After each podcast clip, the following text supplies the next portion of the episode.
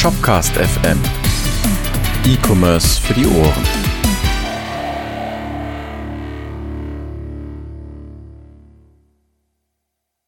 Moin Moin und herzlich willkommen zur mittlerweile zehnten Ausgabe von Shopcast FM. E-Commerce für die Ohren, das haben wir ja gerade schon gehört, aber auf jeden Fall zehnte Ausgabe, Jubiläumsausgabe. Wir haben was ganz Besonderes für euch vorbereitet, nämlich nichts. Heute geht es um ein Thema, das, äh, ah nein, ich sitze hier mit zwei netten Herren, so rum. Ähm, das ist einmal der Markus. Hallöchen. Und der Edin. Hallöchen. In nicht alphabetischer Reihenfolge. Außerdem haben wir noch eine stille Zuhörerin, die jetzt quasi so eine Bootleg-Version des Podcasts mitbekommt. Das ist die Tabea, die darf auch einmal Hallo sagen, dann kannst du dich hier verewigen. Hallo. Genau. Äh, das ist äh, genau die angebetete und angetraute, weiß ich nicht, aber auf jeden Fall, die sitzt neben Markus. So. Ja. Das ja, Thema heute. Glückwunsch. Ja, genau. Glückwunsch, Glückwunsch. Ähm, so, das Thema heute ist der perfekte Online-Shop. Nee, den hatten wir schon, ne? Was ist das Thema? Fuck. Äh, wir hatten das genannt. Wir hatten einen ganz griffigen Begriff. Verdammt. Ähm, was macht einen Online-Shop eigentlich erfolgreich? Genau. Das ist ein sperriger Titel. Wir suchen uns noch einen schöneren für die Beschriftung aus, aber darum geht es. Wir machen alle E-Commerce, wir machen alle Online-Shops. Was glauben diese drei Gehirne, die jetzt vor dem Mikro sitzen, eigentlich, was sowas erfolgreich macht? Cool. Ähm, wir fangen an mit dem traditionellen Wie geht's euch? Das ist, glaube ich, relativ schnell durchgehandelt heute. Uns geht's natürlich allen gut. Edin, wie geht's dir? Gut. Ah, du musst jetzt schlecht sagen, aber okay. Geht weiter. Dafür ist doch der Markus da. gut, Edin, was geht bei dir? Wie geht's dir? Ach ja, man hat sich so an sein Leben gewöhnt im Keller. Mhm. ich bin echt, äh, also ist schon so lange her, dass ich irgendwie im Büro oder sonstiges wo war. Ähm, dass es mich total, dass ich mich kaum noch daran erinnern kann, ehrlich gesagt. Kann auch an am Alter liegen. Ähm, Mhm, aber sonst geht's mir gut. Also Wetter wird schöner, man kann irgendwie ein bisschen im Garten sitzen, ein bisschen spazieren gehen, ein bisschen arbeiten. Ja, arbeiten hat man nämlich Ein genug. bisschen arbeiten ist gut. Ja. Ja, das, äh, ja kenne ich, kenne ich. ja, ja, ja, ja genau. Also Markus, ja. wie ist es denn bei dir? ja, dufte. Ich habe Urlaub. Du hast Urlaub und trotzdem nimmst du einen Podcast, ja, Ja. eh privat. da bist du nicht verreist. Schön. Nee. es war geplant, aber Frankreich ist derzeit gerade im Elsass nicht ganz so der Knüller. Aber preislich top. Aber Hat alles zu, ja. Da bekommst du einen kleinen Virus. Okay, cool. Niklas, wie geht's dir denn? Ja, Ja. Ähm, ich habe mich ans Homeoffice gewöhnt. Ähm, Sprich mit ich, dir selber. ja, ich spreche mit mir selber. Ist das ein Problem? ähm, Alles gut. Außerdem, ja, die, die äh, Leute im Büro vermisse ich tatsächlich. Ich hatte neulich ein kurzes Intermezzo im Büro ähm, wegen einer Aufnahme eines Talks einer Kollegin. Krasser Satz. Und ähm, genau. Ansonsten, ich mache Home. Es ist, es ist so ein, man, ich, es geht wahrscheinlich viel mehr so, es ist so ein, in einem Loop, weil also ich verlasse die Wohnung nicht mehr. Ne, arbeiten, Blödsinn machen, schlafen, arbeiten, Blödsinn machen. Immer dasselbe. Okay, Mhm. cool. Haben wir das abgehandelt. Dann kommen wir zu einem Teil, der heute ein bisschen kürzer ist als sonst, aber dafür habe ich natürlich einen epischen Soundeffekt vorbereitet. Und zwar ist das Edins Kuriositätenkabinett. Ja, äh, der ist so kurz, dass der gar nicht stattfindet. Ähm, Verdammt. Aber du hattest auch mindestens einen, einen Link äh, aufgeschrieben. äh, okay. Ja, ich habe ihn eigentlich aufgeschrieben vor Ewigkeiten, ohne es mir irgendwie jetzt kurz, kurzfristig vorher anzu, anzusehen. Ähm, es ging ja eigentlich darum, also wir können den Trink auf jeden Fall teilen und ich kann auch ein paar Links hinterher schmeißen, das wäre auch okay. Wobei macht das ja überhaupt Sinn, weiß ich nicht. Vielleicht machen wir nächste Folge einfach doppelt so viele. Ähm, Das ist doch mal was Schönes. Die nächste Folge wird eine Genau. Spezialfolge Edins Kuriositätenkabinett, die schieben wir einfach zwischen. Das ist dann Edins Kuriositätenkabinett XXL in guter Oh. Pro7-Manier. mit Webcam. XXL, ist das nicht irgendwie so ein Möbelhaus? Es gibt auch noch XX X, Lutz. Ja, genau. Ja. aber drei. Xen dann. Ich dachte jetzt mehr an hier Jumbo Schreiner. Der hat ja auch immer alles mit XXL gemacht. Oh, ja, diese Riesenschnitzel, ja. Ja, genau. Okay. Wo wir gerade bei Riesenschnitzeln sind, dann Edins Kuriositätenkabinett ist aber gefüllt und dann, äh, du hast auch einen Link rausgesucht. Der steht doch schon in unseren Notizen. Ja. Worum geht's denn da? Erzähl das doch wenigstens.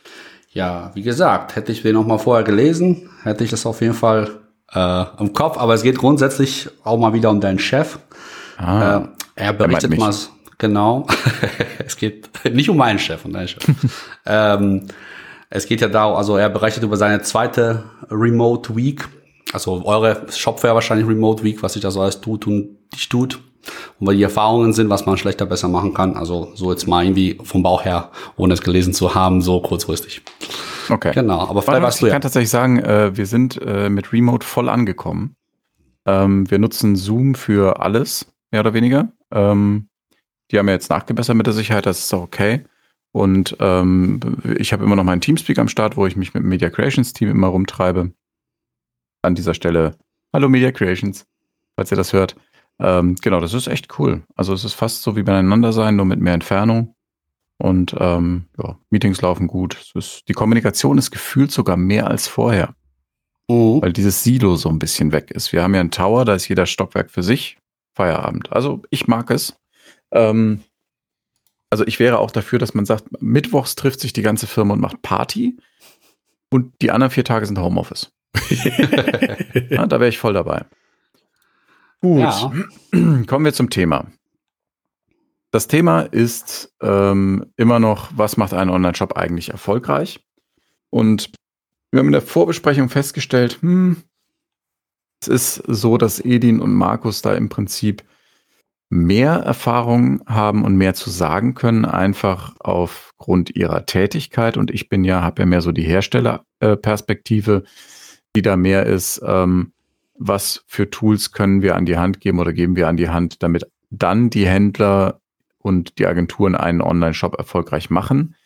Ähm, das heißt, die erste Handerfahrung ist bei den beiden. Deswegen haben wir uns dazu entschieden, dass die das heute auch so ein bisschen mit Content mehr befüllen als ich. Ähm, ich habe einen großen persönlichen Erfahrungsschatz auf jeden Fall, den kann ich natürlich beisteuern, aber Experten, ne, das sind hier Markus und dieser Edin. Oh, das ist genau. aber eine aber Wahrscheinlich eher dieser Edin Würde. und ich habe so ein bisschen Erfahrung. Ja, komm, oh, ja. krass, so Edin rockt heute die Folge. also wir sind jetzt dann gleich raus, also ich nehme schon mal das Bier, ne? Nee, aber ich habe trotzdem gesagt, ich bin ja, ich bin ja ganz gut im Führen, ne? ich bin guter Führer. Mhm. Was, ähm, was also was äh, bedeutet, ich mache so ein bisschen Moderation.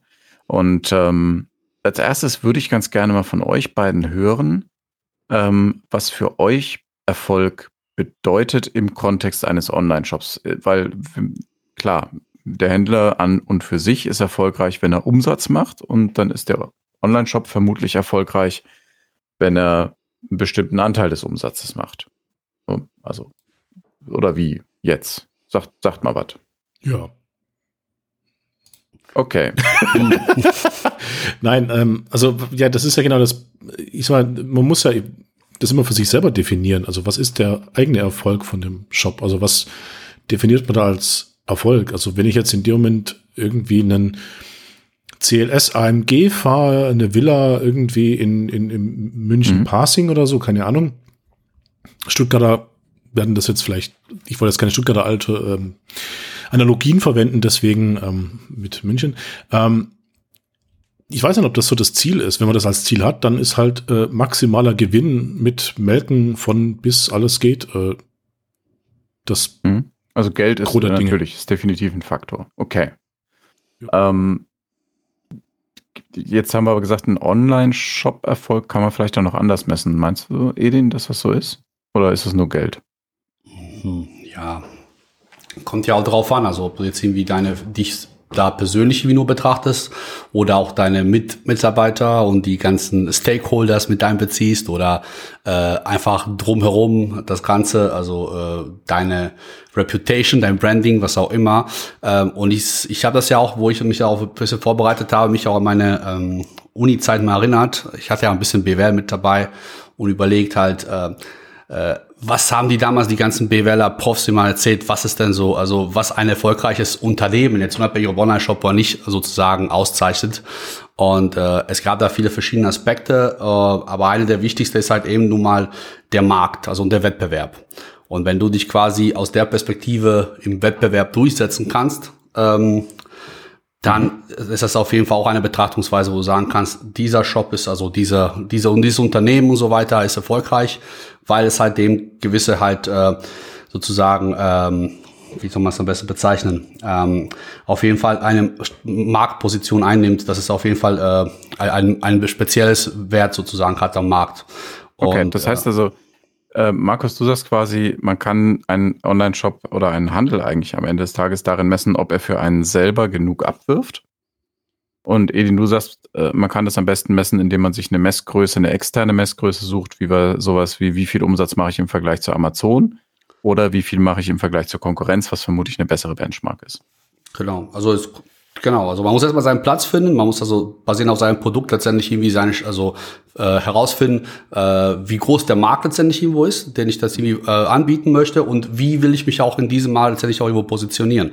Will ich jetzt derjenige sein, der ähm, derjenige sein, der ähm, der günstigste Markt ist? Will ich derjenige sein, der, äh, der qualitativste ist oder, oder will ich mich einfach so dermaßen Markt spezialisieren, dass ich einfach ein Nischenanbieter bin, der das Ganze einfach in meiner Nische rockt sozusagen. Und das ist halt auch so ein bisschen so, man muss so eine Strategie letztendlich im Vorfeld, dass man sich überlegen, bevor man überhaupt dann durchstartet halt. Ne? Und, und erst dann kann man auch dann sagen, so, okay, in dem Bereich bin ich jetzt irgendwie, äh, ich bin der qualitativste und in dem, in dem hochsegmentierten vielleicht im Preisbereich, dann habe ich dann einen gewissen Marktanteil. Ähm, und genau, das ist so typisches Beispiel dafür wäre Apple. Ne? Also Apple ist halt jetzt vielleicht irgendwie von absoluten Zahlen her äh, im, im, äh, Smartphone-Bereich nicht jetzt der quasi der Markt, also Marktführer. Es gibt auf jeden Fall welche, die viel mehr verkaufen, aber in deren Segment von quasi äh, hochwertigen Smartphones sind die natürlich mit Abstand die stärksten halt. Also so kann man es wahrscheinlich auch im Online, also ist ja auch ein Online-Shop letztendlich irgendwo, kann man es auch irgendwie betrachten halt. Ist ja sogar eine Marke, die man da betrachtet bei Apple, ne? Genau, das ist jetzt auch. nicht ein dedizierter Online-Shop. Also Online-Shop wäre jetzt irgendwie so, weiß nicht, wir hatten online. Ich habe ein Beispiel. Oh, ah. cool. Ich habe Beispiel. und zwar, ja, ähm, und zwar ein Online-Shop, der auch auf Shopware basiert. Äh, Makrobiotik Perlen heißt der, der sich eben auf eine spezielle Form der Naturkost spezialisiert hat. Und die gehören eben zu den Marktführern in ihrem Segment. Das ist eine Nische, eine sehr kleine Nische. Die sind aber gemessen an dem, was da geht, unheimlich erfolgreich. Ähm, der Shop ist aber gar nicht mal so krass aufgebaut. Da kommen wir vielleicht später nochmal dazu. Das ist mehr oder weniger das Standard-Theme äh, von Shopware 5 mit Anpassungen. Ähm, aber gemessen an dem, was geht, sind die extrem erfolgreich. Ähm, ja, also gemessen an, an Alnatura sind die nicht erfolgreich. Ja, das ist genau das, was ich vorher sagen wollte. Mit dem überspitzten, ich will äh, ein dickes Auto und eine Villa haben. Ähm, das ist ja nicht zwangsläufig alles, sondern für mich wäre es das nicht, ehrlich gesagt. Hm. Sondern mir wäre wichtiger, dass ich halt schon sagen kann, okay, ich habe einen geilen Job, der sieht toll aus, funktioniert und ich habe zufriedene Kunden. Weil ich glaube, letzteres vergessen viele einfach auch. Ja, was du da sagst, spielt, glaube ich, so ein bisschen in die Richtung Nachhaltigkeit. Genau. Ist Weil was, so neu und in. Nee, das meine ich gar nicht mit Nachhaltigkeit im Sinne von, äh, ich verpacke nicht in Plastik, sondern in Baumwolle, sondern ähm, wie hoch ist meine Kunden-Retention Rate? Also wie hoch ist der Anteil von den Leuten, die mich, die bei mir kaufen, weil sie eine emotionale Bindung zu mir haben und nicht, weil meine Preise die geilsten sind? Das ist ja durchaus auch ein Wert, der den Erfolg langfristig beeinflusst. Wenn du jetzt äh, irgendwie eine geile SEO-Kampagne fährst und du hast irgendwie 90 Prozent Umsatz von Google, Google ändert zwei, drei Dinge und dann ist auf einmal dein Shop tot. Ja. ja das, also da ist ja auch immer Erfolg ähm, auf, auf Nachhaltigkeit sollte man ihn auslegen, wollte ich sagen. Aber genau. auch die, aber auch die Anpassungsfähigkeit. Ne? Also ich meine, wenn du schon von nachhaltiger sprichst, also wie schnell reagieren die Leute auf äh, Änderungen quasi des Marktes grundsätzlich? Ne? Also ich meine, heute ist ja äh, vor paar Jahren war ja irgendwie äh, Social Media eigentlich für die äh, für die Online-Shops eigentlich mehr oder minder hm. einfach nur ein Werbezweck, mehr nicht. Heute verlagert sich ja schon immer mehr und mehr in diesen Bereich. Und dann die die Leute, die dann vielleicht auch kurzfristig rechtzeitig darauf reagieren und sich da dorthin bewegen, wo die Kunden auch sich auch selbst bewegen, also wo wir schon Shopware 6 Sprache sprechen, ähm, dann äh, ist das auch ein Aspekt, ne? Und das ist auch eigentlich letztendlich ein Erfolgsfaktor. Also die Leute, die sich sozusagen anpassen können an die Gegebenheiten und einfach irgendwie mhm. vorausschauend sind und auch entsprechend auch diese Erfahrungen haben, äh, die sind nicht einfach nie zufrieden, nicht nie zufrieden geben und sagen so, jetzt habe ich was erreicht und jetzt läuft es und ich werde mir jetzt irgendwie für den Rest meines Lebens diesen jedes Jahr einen neuen Mercedes leisten können, sondern auch die Leute, die einfach dann äh, rechtzeitig agieren und einfach auch irgendwie auch Risiken und Chancen eingehen halten. Also das ist auch irgendwie. Wenn wir jetzt äh wenn wir jetzt da von dem Online-Shop sprechen, würde ich sogar sagen, der Online-Shop ähm, muss das ermöglichen. Na, also du kannst, äh, du kannst ja der beste Stratege der Welt sein, wenn du da irgendwie, keine Ahnung, ein Java geschriebenes Closed Source Projekt als Shop benutzt, das irgendwie ein Riesenkonglomerat ist, dann wirst du nicht schnell reagieren können. Also du brauchst da so einen Enabler noch drin. Das ist natürlich Shopware 6, ja, reden wir nicht, reden wir nicht drüber, aber Spaß, aber nein, ist schon cool. Aber Okay. selbst das, aber selbst das wäre ja ein Aspekt des eines, der langfristig betrachtet, dass der irgendwie nicht einfach irgendwie erst bestes System nimmt, der irgendwie, dem er vielleicht mal irgendwie während seiner Uni-Zeit irgendwo über den Weg gelaufen ist, was er sich im Vorfeld de- dementsprechend auseinandersetzt halt, ne? Und das ist auch irgendwie so letztendlich, äh, wo ich mir auch diese ganzen äh, Sachen damals noch mal wieder BWL reingezogen habe, auf dem sch super schnellen Kick. Ähm, habe ich festgestellt, dass einfach so voll viele Sachen totale Relevanz haben. So, ne? Also wenn es einfach nur so ein paar Stichpunkte und du irgendwie das dort voll diese Assoziation mit dem aktuellen Gegebenheiten, sowas wie, man spricht da von Markteintrittsbarriere, ne? Kannst du sofort irgendwie so eine Assoziation mit hier, du hast so irgendwie große Anbieter wie Amazon, wer auch immer, die auch natürlich versuchen, alle abzublocken, einfach irgendwie deren Stellung zu halten und so weiter.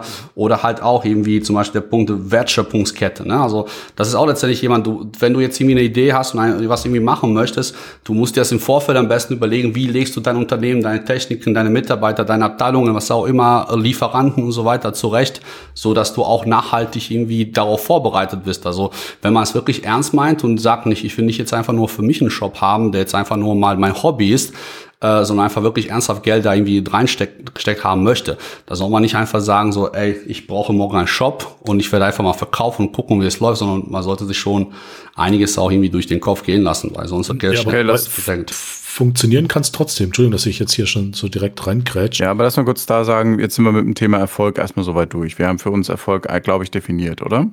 Das Weil wir driften gerade schon so ein bisschen ab. Ne? Also äh, erfolgreich ist ein Shop, wenn er genug Geld abwirft, sich äh, im Vergleich zum Markt, in dem er unterwegs ist, gut positioniert, was die Umsätze anbelangt und ähm, wenn er nachhaltig Gewinn produziert und nicht auf irgendwelche Spitzen und Sondergeschichten angewiesen ist. Das wäre für uns ein nachhaltig erfolgreicher Online-Shop.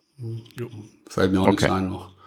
Weil, ja, weil das Ding ist, ähm, das, was du nämlich gerade sagtest, äh, Edin, das hörte sich für mich so an, vielleicht kannst du da, Markus, auch noch was zu sagen, es hörte für mich sich so an, als wäre ein Online-Shop lediglich das Frontend, das ins Internet zeigt von einem gesunden Handelsunternehmen. Und wenn dieses gesunde Handelsunternehmen existiert, ist der Online-Shop quasi nur noch eine Frage von Marketing. Äh, Da wollte ich gerade reingrätschen, weil aktuell gibt's ja sehr viele Söhne, die Mutti und Oma sagen, wir machen jetzt einen Online-Shop mit so Masken, die ihr näht. Ah, ähm, und da ist halt in dem Moment nichts nachhaltig eigentlich. Und das ist eigentlich nur kurz in den Markt rein, abgreifen, was geht und wieder raus. mhm. Außer man schafft es durch entsprechend gutes Management, da halt nachhaltig dann auch noch drin zu bleiben. Aber aber gutes Management heißt ja, dass man möglichst viele Leute ansteckt. also doch Corona. Nee, also ich meine, mit einer Atemmasken nähen ist halt jetzt nichts, womit man äh, nachhaltig reich wird, ne?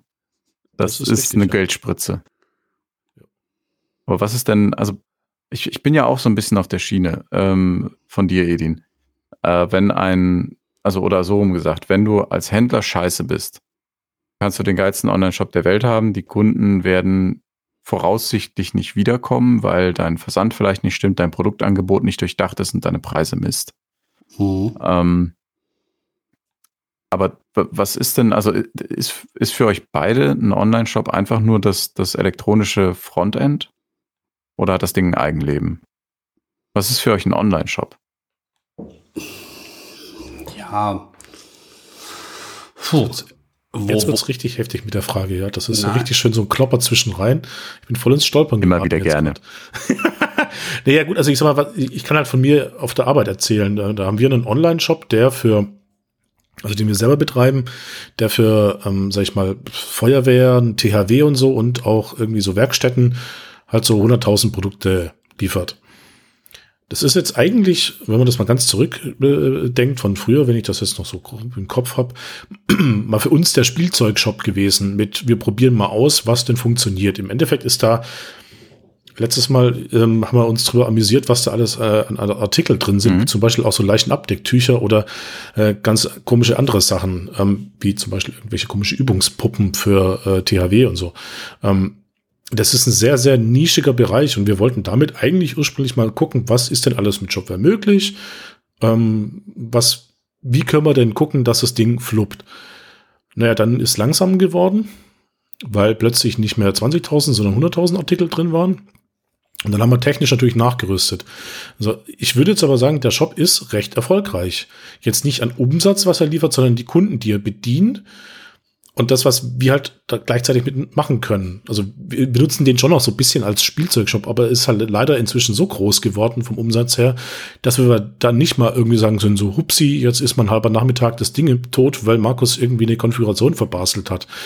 Also das geht halt nicht. Also mhm. das ist so ein, so, ein, so ein Punkt. Und damit sammeln wir so ein bisschen Erfahrung, was denn eigentlich ähm, so möglich ist, weil 100.000 Produkte im Shop ist es auch mal nicht so ohne. Vielleicht das macht der ein ist andere. durchaus ein, ein, ein höher sortimentiges Ding, ja. Aber du definierst jetzt erfolgreich, finde ich, nicht jetzt gemessen an anderen, die vielleicht das Gleiche anbieten, sondern du findest das erfolgreich, dass du sagst so, ja, wir haben da was, was uns auf jeden Fall ein bisschen Geld abwirft und irgendwie gewisse Kosten vielleicht abdeckt. Jetzt weiß ich, kann ich nicht einschätzen, natürlich, wie Gewinn und so weiter sind. Aber ich habe das Gefühl, das wäre jetzt nicht so ein Shop, wo du sagst, äh, damit können wir als Firma äh, quasi richtig durchstarten und nur uns damit auseinandersetzen und auch irgendwie Marktanteile abgreifen und Leute einstellen, die sich auch weiter das Ganze ausbauen, dass wir international wachsen, weil einfach steckt so viel Potenzial. Ähm, sehe ich das richtig oder wie würdest du das definieren? Ja, also natürlich ist es so, dass wir da sicherlich noch mehr machen können. Aber es ist ja nicht immer das Ziel. Also das du willst genau ja Punkt. nicht immer die Weltherrschaft. Weil Nein. das Problem ist halt, ähm, das ist halt ein sehr spitzes Klientel. Und das ist halt, der Online-Shop ist nur ein Teil von dem, wie die Kollegin inzwischen den Vertrieb macht. Ähm, also für, jetzt, für dich ist quasi das, der Online-Shop ein weiterer Vertriebskanal. Genau. Der muss natürlich sinnvoll für die Online-Welt bespielt werden. Mhm. Kann durchaus in dem Moment passieren, wie wir jetzt das mit dem Shop machen. Ähm, der heißt übrigens startools.de, falls man da drauf gehen will. So, Werbung nicht im Absicht. So, äh, jetzt habe ich es dann doch gesagt. Ähm, Aber ich habe nicht weggepiept. Entschuldigung. Äh, wir können es dann auch noch verlinken, weil da gibt es da so Refer Nein, Spaß beiseite. Ähm, die Sache ist natürlich die, klar, es ist ein Vertriebskanal, aber der ist in dem Moment das Hauptstandbein von dem Unternehmen, sage ich jetzt mal. Das ist so eine kleine Ausgründung in der eigene GmbH, deswegen ist das auch ein Online-Shop und nichts weiter. Die Kollegin nutzt es inzwischen auch, um dann natürlich auch telefonisch äh, Aufträge äh, zu verarbeiten und äh, Sachen an Land zu kriegen, macht auch bei Ausschreibungen mit etc. Da das halt schon in so eher so Behörden sind, die da einkaufen. Also das ist jetzt sehr nischig. Mhm. Das heißt, da ist nicht allzu viel Möglichkeit, da jetzt in Anführungsstrichen riesen Reibach zu machen. Aber gehen wir jetzt vielleicht so zur Sache, Frage, wo der Niklas auch meinte, wo definierst du einen Online-Shop? Immer in deinem Online-Shop steckt eigentlich immer eine Firma, also meistens. Klar, gibt's ich, ich fragte übrigens, was ist ein Online-Shop? Nicht, wie definierst du einen? Das okay. kann man ja schnell machen. Was, ja, okay. Äh, nee, ich meine, also, was ist denn ein Online-Shop? Also, für aus meiner Sicht gehört einfach alles drumherum auch zum Online-Shop. Und demnach, aus meiner Sicht, ist es halt so, dass wenn ein Online-Shop äh, als erfolgreich gelten soll, muss eigentlich auch die Firma drumherum als erfolgreich gelten. Ähm, weil. Du bist jetzt wieder bei Erfolg. Das hatten wir eigentlich, also es geht ja nicht darum, was, ne, was macht denn jetzt, also jetzt geht schon im Thema drum, aber. Ja. Ne, worauf ich, ich hinaus wollte mit der Frage ist was anderes, aber erzähl ja. weiter. Nee, nee, ich meinte jetzt, also ich bezog mich jetzt erstmal auf die Sache halt, äh, weil ähm, Markus, also ich will jetzt nicht irgendwie äh, dein, der euren Shop da in Frage stellen, aber ich sage ja nur, du hast definiert das als erfolgreich. Und mich interessiert das letztendlich, äh, wodurch, also äh, wir hatten ja vorhin gesagt, was wir unter erfolgreich verstehen. Also wie, also an deinem Beispiel, also woran kannst du das denn messen? Woran würdest du das denn messen, um zu sagen, es ist erfolgreich? Oder sind wir schon wieder komplett in dieser persönlichen Empfindungsschiene, wo jeder sagt so, es ist erfolgreich, ja, weil wir irgendwie nebenbei was finden, es ist erfolgreich, weil es uns Spaß macht, oder es ist erfolgreich, weil wir irgendwie eine Fangemeinde aufgebaut haben. Das meine ich so. Also, also können wir das überhaupt irgendwie festmachen an wirklich an diesen drei, vier Kriterien, was wir vorhin erwähnt haben, oder ist irgendwie dann doch so eher relativ subjektiv? Also ich sag mal, der ist deswegen erfolgreich, weil er jeden Monat mehr Umsatz macht wie im Monat davor und im Jahr davor. Ja. So. Das, man kann keine allgemeingültige Definition finden. Das ist genau der Krux. Und um die Frage von dir, Niklas, nochmal zu beantworten, was ein Online-Shop ist. Ähm, Im Grunde ist ein Online-Shop nichts anderes wie eine Filiale. Mhm. Ähm, und in der Filiale muss ich natürlich gucken, dass äh, Personal da ist, was verkauft, dass entsprechend mal reinkommt, also dass die Adresse stimmt, ähm, dass er gefunden wird, dass es jetzt nicht irgendwie im, im hinterletzten Keller in irgendeiner komischen Stadt ist, die keiner kennt. Mhm.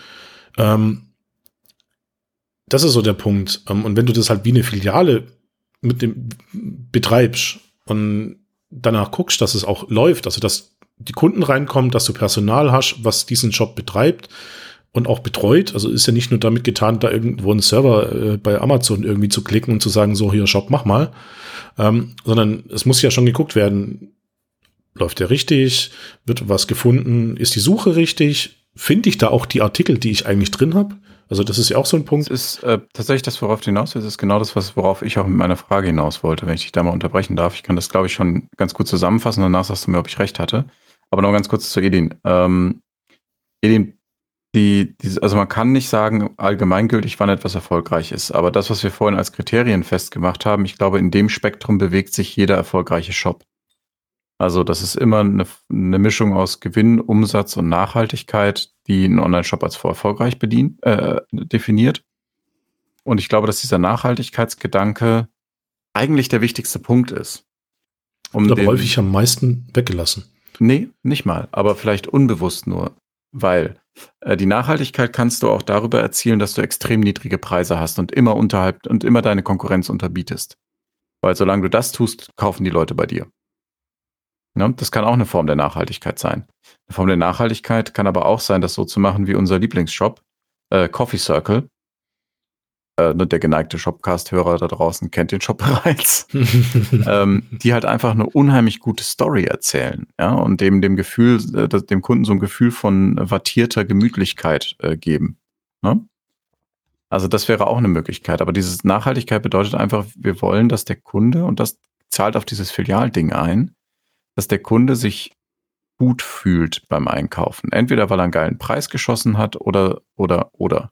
Es gibt auch noch die andere Variante, dass man, dass man da was kauft und es einem eigentlich scheißegal ist. So, ne? Das war das erste, was man bei günstiger angeklickt hat oder sowas. Ähm, und man merkt sich das nicht.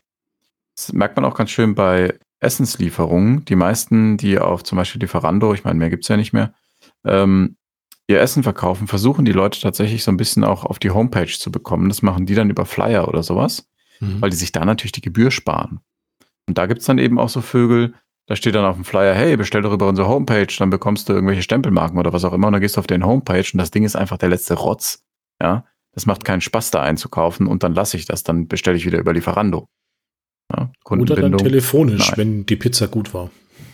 Ja, aber auch, nee, ich rufe da nicht gerne an. Ich bestelle im Internet, weil ich nicht so viel mit Menschen reden will. Aber vielleicht, wir können mal gerade ein Experiment machen. Ähm, wir können mal jemanden ähm, einfach interviewen, der keinen Background in der Technik hat, der quasi nur Kunde oder Kundin ist.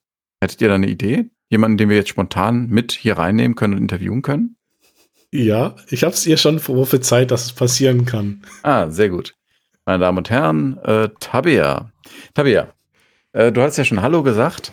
Du musst jetzt so ein bisschen Akrobatik zum Mikro machen, glaube ich, ne? Aber das kriegt ihr beiden hin. Ähm, wenn, wenn du irgendwie einkaufen gehst oder sowas, was sind denn für dich Sachen, wo du sagst, da gehe ich gerne hin, das ist ein Shop, ne? Oder bist du jemand, der nur auf Amazon kauft, weil einfach? Nein, also ich habe meine bekannten Shops, mhm. wo ich halt schon gekauft habe, beziehungsweise wo ich von anderen gute Erfahrungen zugetragen bekommen habe. Und normal kaufe ich eigentlich immer dann auf den gleichen. Das heißt, du hast wirklich so eine emotionale Bindung dann an die Shops. Ja, genau. Wüsstest du jetzt so aus dem Stegreif was, wo du sagst, das triggert mich besonders, wenn ein Shop das und das macht, dann komme ich da besonders gerne hin? Oder hast du ja noch nicht so Gedanken drüber gemacht? Eigentlich nicht, nein. Eigentlich nicht. Okay, ist völlig in Ordnung. Es ist tatsächlich nicht äh, vorab, vorher abgesprochen gewesen, deswegen ist das jetzt so ein bisschen ad hoc. Ich freue mich sehr, dass du überhaupt antwortest und nicht da sitzt und äh, groß in die Kamera guckst. Wir haben ja nebenbei Zoom am Laufen, für die, die es nicht wissen, sodass wir uns wenigstens angucken können und winken können. Ähm, gut, aber das heißt, auch du bist jetzt jemand, der das so macht. Okay, ich bin tatsächlich auch jemand. Ja, ich, bin, ich bin zum Beispiel Dampfer, ja, ich bin nikotinsüchtig ähm, und äh, kaufe auch immer bei dem gleichen Online-Shop, weil ich weiß, wie der Hase da läuft und weil das ein sympathisches Unternehmen für mich ist. So. Ja, und dann kaufe ich da. Ich könnte den gleichen Kram, äh, bei den Verdampfern ist das so, Wenn du dir ein Gerät kaufen willst, ist es scheißegal, wo du es kaufst. Du kriegst immer dasselbe Ding. Weil keiner stellt die selber her, die kaufen den Rotz alle in China, fertig. Ähm, aber ich kaufe trotzdem bei denen, weil ich die sympathisch finde. Die will ich sogar unterstützen, aktiv. Finde ich gut. Ne? Leider kein Shopware-Shop. Wie heißt der denn? Äh, das ist Ricardo. Ah, okay. Also wir verlinken. Wir verlinken, unbedingt. Nein, wir verlinken keine ab 18 Produkte und Shops. Oh. oh. ja. So. Und erst recht keine äh, Suchtzubehörshops. Ne? Ich hatte da mal mit 14 mit angefangen mit der Scheiße und bereue es bis heute. Gut. Ähm, cool. Aber das ist ja, so, ja. So, so, wie du sagst, das ist aber trotzdem auch wieder ein Aspekt. Also, weil eben, du hast ja auch immer noch diese Leute, die einfach sagen, was ich auch vorhin erwähnt habe, diese drei Stufen. Ne? Also du kannst ja trotzdem sagen, ich setze neu voll nur auf den Preis. Und dann kannst du trotzdem total erfolgreich sein. Also und mhm. du kannst einfach komplett darauf dich ausgerichtet sein. Und ich, ich zum Beispiel bin ja wieder der Typ, der sagt, ja, ich, äh, wenn ich bestimmte Sachen haben möchte, ich bin bei bestimmten Sachen neige ich dazu, so euch mich zu verhalten wie ihr beide, dass ich sage, so das kaufe ich immer da. Aber es gibt Sachen, wo ich weiß einfach, hey, wenn ich eine Waschmaschine brauche, dann und ich weiß, welche ich haben möchte, da suche ich mir verdammt nochmal die günstigste, wo einfach trotzdem irgendwie das sicher geliefert wird. Mhm. Also da das ist halt, das könnte ich natürlich auch sagen, so, ich unterstütze jetzt den quasi den kleinen Händler aus hier aus schönen Mülheim an der Ruhr, wo ich jetzt lebe. Der hat auch einen Online-Shop oder halt vielleicht sogar irgendwie auch stationären Laden, aber ich sag mal, der hat einen Online-Shop und er verkauft das gleiche irgendwie für 150 Euro mehr und ich würde ihm richtig was Gutes tun. Aber irgendwie denke ich, hm, ja, die 150 Euro hätte ich aber lieber doch für mich selbst. Und das ist halt immer so ein Aspekt. Also ich, man hat ja, also ich, ich frage mich halt, äh, also ob das jetzt dieses, ähm, dann neigt man auch vielleicht auch in die Richtung zu sagen, so ja, äh, das ist jetzt sehr einfach, ich bestelle jetzt einfach nicht aus meinen primären Überzeugungen, also primären Gründen, warum ich das bestelle, sondern irgendwie, ich will vielleicht aus meinen beruflichen Gründen oder aus, aus meinem, was auch immer Gründen sagen, so ich will nicht jetzt nicht bestimmte Leute wiederum nicht unterstützen. Also das ist ja auch die Frage, wo, wo es auch ich. vielleicht darum geht halt. Ne? Ich muss es mit, mit dem Online-Shop vielleicht auch kurz noch einschränken. Ähm, es gibt auch andere sehr, sehr gute Online-Shops in dem Bereich, wo ich teilweise auch bestelle, weil die Geschmäcker haben, die andere wieder nicht haben, wenn es jetzt um Geschmack geht. Ähm, und wenn ich tatsächlich äh, was einkaufe, ähm, hier äh, Liquids kaufe, kaufe ich sogar meistens im Ladengeschäft, weil ich die Scheiße einfach probieren will. Ne? Kannst ja nicht zurückschicken. Mhm. Wenn ich dann weiß, was ich haben will, dann bestelle ich es online. Aber wenn du jetzt sagst 150 Euro, Edin, da fange ich auch an zu überleben. Ja? Wenn wir uns auch, jetzt ja. in einem niedrigpreisigeren Segment als Kühlschränke bewegen und ich habe zwei, drei Euro Unterschied, YOLO. Und ich muss auch, also das, aber das ist auch echt teilweise, auch wenn ich das manchmal möchte und sage so, ich bestelle jetzt nicht bei den großen Anbietern und ich sage jetzt, ich will jetzt jemanden unterstützen. Und dann erlebst du halt so Sachen, wo du einfach weißt, dass die Großen das einfach total easy und entspannt machen, leider. Na, also du bestellst dann irgendwie bei Amazon, du willst die Scheiße nicht mehr haben, ups, ich meine, kann aber rausfedern, und du sagst Machen einfach, ich hätte das, ja, ich will es nicht mehr, also ich will es nicht, ich will es zurückschicken. Es ist kein Thema. Niemand fragt dich, wieso, weshalb, warum. Und jetzt habe ich zum Beispiel auch, ich bestelle einen Helm für meine Tochter zu für den Fahrrad. Der kommt halt an, ist irgendwas kaputt an dem Ding. Ich weiß, hätte ich das bei Amazon bestellt, hätte ich es einfach zurückgeschickt. Die hätten mir währenddessen noch einen zweiten bestellen können, wäre schon währenddessen da. Jetzt ist aber so, ich wollte den zurückschicken, dann sagt der Typ, ja, äh, machen Sie erstmal Foto, ich will sehen, worum es geht. Dann mache ich ein ah, okay. Foto dann lade ich das hin. Da sagt er, okay, dann schicken Sie uns das hier retour, schickt er mir extra dann Erschein, den er auch wahrscheinlich erstmal händisch macht, und dann schickt er es mir, dann schicke ich das zurück, und dann frage ich so, ja, wie läuft das jetzt mir mit der Satz und so weiter? Also ja, wenn es ankommt, dann schicken wir Ihnen einen neuen. Hm. Und dann denke ich so, okay. Und dann, weißt du, jetzt wartest du dich auch irgendwie seit anderthalb Wochen, seitdem ich das verschickt habe. Es passiert halt nichts. Also du das ist dann schlechter Service. Genau. Und wenn du halt, also ich, ich unterstütze gerne kleine und wenn ich weiß, die machen das auch richtig. Na, also die, die kamen das voll drauf. Aber wenn, also es ist aber schwierig, das, diese, diesen ersten Schritt zu machen, wo du einfach das Gefühl hast, wenn du schon den Shop anguckst und sagst so, ach verdammt, ne, irgendwie macht das entspannt, kriegt das irgendwie hin oder muss ich irgendwie so mit dem Stress dann herumleben, dann habe ich da so ein bisschen ein Problem damit halt. Ne? Da, da würde ich tatsächlich gleich äh, offiziell das nächste Thema verkünden, weil da gehen wir gerade hin. Aber erzähl du mal, Markus, du wolltest noch was sagen. Mhm, ich glaube, das ist so ein bisschen das Problem, dass uns Amazon so, so massiv dahin getriggert hat. Amazon hat ja in dem Moment ganz klar gesagt, wir wollen, glaube ich, nicht der günstigste Shop sein, sondern wir wollen der kundenfreundlichste Shop werden. Ja, im Service nicht ganz so gut, aber ja. Ja, aber der Service ist halt, du bestellst was, ist, sagst du willst es nicht mehr, schickst es zurück. In dem Moment, wo du das Label hm. aufgedruckt hast und bei Packstation abgibst, ist bei denen schon die Gutschrift getriggert. Mhm. Und das kriegt halt ein kleiner Shop nicht hin, weil der will halt das Produkt haben, er will ja keine Backsteine zurückkriegen. Ja, aber das, das, das, das hat halt dann auch zur Folge sowas, was mir passiert ist. Ich habe mir, ähm, oder nicht ich, also ich habe ein neues Objektiv äh, geschenkt bekommen für meine Kamera. Wurde direkt von Amazon geliefert, das war jetzt äh, Anfang Februar.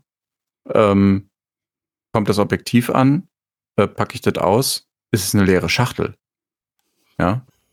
Warum? Weil das vermutlich irgendein Kunde zurückgeschickt hat und das Objektiv behalten hat. So, wahrscheinlich hat er in das Paket noch irgendwie, keine Ahnung, einen Pfund Knete reingelegt und fertig. Ähm, das passierte dann bei Amazon, ne? Wenn ich die Linse jetzt gebraucht war, Fotograf und hätte das so, und dann wäre ich halt, hätte ich da gestanden, ne, mit einem leeren Paket. Dann hat natürlich der Service von Amazon wieder gekickt, ähm, äh, kurz angeschrieben, äh, drei verschiedene Leute leider kontaktieren müssen, weil die ersten beiden nicht verstanden haben, worum es ging. ähm, ja. ja. das war dann so, ja, wir haben Ihnen äh, Retourenschein geschickt, äh, schicken Sie das einfach zurück, Gutschrift ist unterwegs. Äh, nein, wir haben nichts zum Zurückschicken. Ja. Die leere ähm, Packung halt wieder, ja, mit ein bisschen Knete drin. ja, genau, die Knete war nicht drin, aber keine Ahnung. So, ähm, also ne, das passiert dann auch, aber da wollte ich gar nicht drauf hinaus, weil worauf jetzt nämlich äh, Edin schon hin ist, äh, ist folgendes. Wir haben jetzt gesagt, was macht so ein Shop aus Händlerperspektive erfolgreich? Und so ein bisschen sind dann darauf gekommen, ja, das ist äh, auch eben dieser Service-Gedanke, der dahinter stehen muss. Und Edin hat gerade so in so einem Halbsatz quasi durchblicken lassen, naja, wie soll denn der Kunde erkennen, dass wir einen Service-Gedanken haben? Das heißt, man muss das ja irgendwie kommunizieren und man muss das Ganze auch technisch darstellen können. Also, ne, wenn du sagst, jeder Kunde darf alles zurückschicken, so nach dem Motto, aber dein Online-Shop sieht aus wie von 1996, hilft dir das nicht. Ähm, wir können vielleicht mal darüber übergehen und sagen, was macht denn so ein Online-Shop aus einer technischen Sicht überhaupt erst erfolgreich? Also was müssen wir denn, und da sind wir natürlich in meinem Element, aber kann ich trotzdem nicht viel zu sagen. Ähm, was, was? was äh, nein, aber ne, also ihr habt so viele Notizen und ich nicht, deswegen bin ich eingeschüchtert. Naja. Kein einziger zu sowas. Ja, was macht denn so ein Online-Shop? Also wo, wo sagt ihr denn, das, das muss man technisch und auch aus, aus, also aus Kundenperspektive jetzt mal liefern können? Damit der Kunde zufrieden ist, nachhaltig abgeholt ist. Und wir, ich weiß nicht, ob ihr euch jetzt auf B2C oder B2B stürzen wollt, weil B2C ist ja nochmal was ganz anderes als B2B. Ähm, aber ne, so mal grob, könnt ihr mal drüber reden. Was, was macht es aus technischer Sicht in eurer Empfehlung nach erfolgreich? Es funktioniert. Ich das ja ist mir zu wenig. Ja, nee, aber das ist, äh, das reduziert Also, was heißt, es funktioniert? Ich klicke drauf, also egal, ob das jetzt B2B oder B2C ist. Ähm, ich habe vor kurzem ein Angebot für einen, also für einen Kollegen von mir äh, schreiben sollen für einen ähm, Shop-Anbieter, der ähm, oder beziehungsweise für einen bestehenden Shop, der mit irgendwie Word zusammengeklöppelt ist und irgendwelchen komischen anderen Microsoft-Produkten, ähm, was wir denn da anbieten können. Und der Shop hat jedes Mal, wo ich irgendwas angeklickt habe, egal was, anderthalb Minuten geladen. Hm. Ich meine, gut, sagen wir mal, es gibt eine Baseline, das funktioniert und ist performant, man kann Bestellungen durchführen. Ja, das kann man da auch, aber man braucht halt länger. Ja, der also Performant-Teil also, fehlt da, ne? Ja. Also es ist überhaupt funktioniert alles, was der Kunde gerade machen möchte, das funktioniert. Es ist performant und man kann Bestellungen durchführen. So. Das wäre so die Baseline. Da, da müssen wir nicht drüber reden. Ähm, aber sonst, was, was macht denn, also brauche ich eine Instagram-Anbindung? Äh, Keine Ahnung, muss ich äh, irgendwie auf der Startseite den Kunden abholen und, und meine Rückgabebedingungen besonders herausstellen? Ähm, brauche ich einen Buy-Button im Listing? Was, was, was braucht man heutzutage? Es kommt drauf an, was man erreichen will. Entschuldigung, jetzt falle ich eh den schon wieder ins Wort. Ich bin gleich fertig. Ähm, wenn ich in dem Moment den Kunden schnell beim Bezahlen haben will, und dann den nächsten bearbeiten will, da ist ja in Anführungsstrichen eine Ressource, die mir den Server blockiert. Ähm, für den nächsten Kunden, je länger der bei mir auf dem Server ist. Was? Moment, du hast nur einen Kunden gleichzeitig auf dem Server? Nein, ich übertreibe jetzt. Okay. Nein, aber gesetzten Fall, jeder Kunde, der auf dem Shop rumklickt und nichts kauft, produziert ja erstmal Kosten, ohne dass er mir was bringt. Wenn ich jetzt will, dass der Kunde sehr schnell bestellen kann, dann will ich natürlich einen Buy-Button direkt auf dem Listing haben, wo alle Produkte zu sehen sind. Hat aber zur Konsequenz, dass wenn ich da so ein PayPal Express Checkout drin hat, dass ich im Zweifelsfall das andere Produkt, was er dann auf der nächsten Seite vielleicht gesehen hätte, ihm gar nicht verkaufen kann. Mhm. Das heißt, wir kommen da relativ schnell auch schon wieder in diesen Dark Patterns und so Bereich rein, wo wir schon mal drüber schwadroniert haben. Mhm. Ähm, was will ich denn erreichen mit meinem Shop? Ähm, ich mit meinen 100.000 Produkten kann jetzt nicht irgendwie anfangen oder kann schon, aber ist halt ein bisschen arg aufwendig, ein Cross-Selling zu starten mit Kunden, die in dem Moment einen Schraubschlüssel gekauft haben, wollen unter Umständen auch den, keine Ahnung was, Schraubendreher haben. Ähm, das kann funktionieren, nur ich brauche da halt ein Team oder jemanden, der sich um diese Verknüpfung kümmert. Also mir geht es gerade darum, wie lange halte ich den Kunden im Shop? Und wenn ich ihn lange im Shop halte, äh, erhöht das meinen Umsatz oder nicht? Genau, möglichst das, willig, dass er kauft. Ist, glaube ich, branchenabhängig. Also wenn du, wenn du jemand, wenn du sagst, du bist jemand, der Handyhüllen verkauft, ähm, und davon und da eben auf den Massenumsatz geht, dann wirst du den Kunden nicht lange im Shop halten wollen, sondern willst, dass er möglichst schnell seinen Bestellabschluss macht, bevor er sich anders überlegt. Genau. Wenn du jemand bist, der so viel gut Blödsinn hat, äh, ich meine, viel gut Ware hat, ähm, dann willst du, dass er zu seinem neu gekauften Kaffee, um dabei dem Beispiel zu bleiben, vielleicht auch noch die Kaffeemühle dazu kauft und ein Abo abschließt. Dann willst du den länger im Shop halten. Du willst, dass er sich den ganzen Kram durchliest, dass er weiß, dass es von irgendwelchen venezuelischen, venezuelischen, irgendwelchen ausländischen Bauern äh, handgepflückt wurde. Ich kann gerade diesen Namen nicht aussprechen. Macht ihr mal. So. Hä? Venezuelanisch. So, jetzt ist unsere Hörer jetzt nochmal richtig schön ähm, den Venezuel, ja, ich glaube, lass es, glaube ich, alle bleiben. Venedigisch. komm. Venedisch, alles. Nee, komm, komm, Tabea, du haust auch noch mal einen raus. Wenn du schon dabei, daneben sitzt. Komm. Wegen den Venezuelanern. das ist auch gut. Deine Paprika ist auch ganz kleine Paprikaten. Ähm, okay, sehr geil. Jetzt haben wir uns alle einmal völlig entblödet. Ähm, ähm, okay, aber ihr wisst, was ich meine. Ne? Dann will ich, dann will ich eben das in so einem Feelgood-Shop, dass da möglichst viel an Informationen aufgesaugt wird, um diese emotionale Bindung herzustellen. Wenn ich Handyhüllen verticke, nicht, dann soll er durch, der Kunde. Ähm, aber Edin, wir haben dich jetzt schon sehr lange vom Reden abgehalten. Nein, ich wollte noch mal kurz auch, also zu dem, was du angesprochen hast, diese Technik, Technik und quasi Kunden, Kundengeschichte. Ähm, das geht auch total Hand in Hand. Ne? Also das ist voll, dieser Support-Aspekt ist einfach enorm wichtig, aber auch die Nähe zu dem Kunden. Also ich wollte das mal gerne auch an einem Kunden von mir, also äh, auch mal irgendwie demonstrieren kurz. Äh, den kennt auch vielleicht der eine oder der andere. Die machen ja so Gaming-Stühle und die sind auch schon da der echt, also in der Szene richtig bekannt. Also Maxnomic oder Need for Seed die sind dann halt in E-Sports sind die da auch schon ziemlich verbreitet. Und ich fand, was die halt cool machen, ist halt letztendlich, äh, äh, der, der, der, der Inhaber, den ich auch kenne, der ist halt nicht irgendwie dazu gekommen, weil er gesagt hat, so ja, was kann ich denn irgendwie verkaufen, wo kann ich eine richtig krasse Marge irgendwie schlagen und einfach, ich will nur noch Händler sein. Der hat sich einfach das auch äh, selbst durch sein Hobby damals und auch irgendwie durch berufliche, persönliche Änderung hat sich einfach überlegt so, hey, äh, irgendwie äh, gibt's nicht richtig Geiles auf dem Markt, ne? Und da hat er gesagt so, ich weiß ja was, ich komme ja, ich bin ja auch so ein kreativer Mensch und so weiter. Also ich glaube, er hatte auch irgendwie eine, äh, eine äh, Agentur-Vergangenheit und hat sich überlegt, was sollte so ein Gamer-Stuhl richtig haben, ne? Und da hat sich einfach wirklich selbst entworfen von der quasi Struktur her und so weiter. Er outsourcet zwar äh, die Produktion, aber hat irgendwie ent entsprechenden Qualitätsanspruchs. Andererseits sind die seit eh und je halt, äh, verkaufen die nur online. Also die sind seit Jahren nur online unterwegs.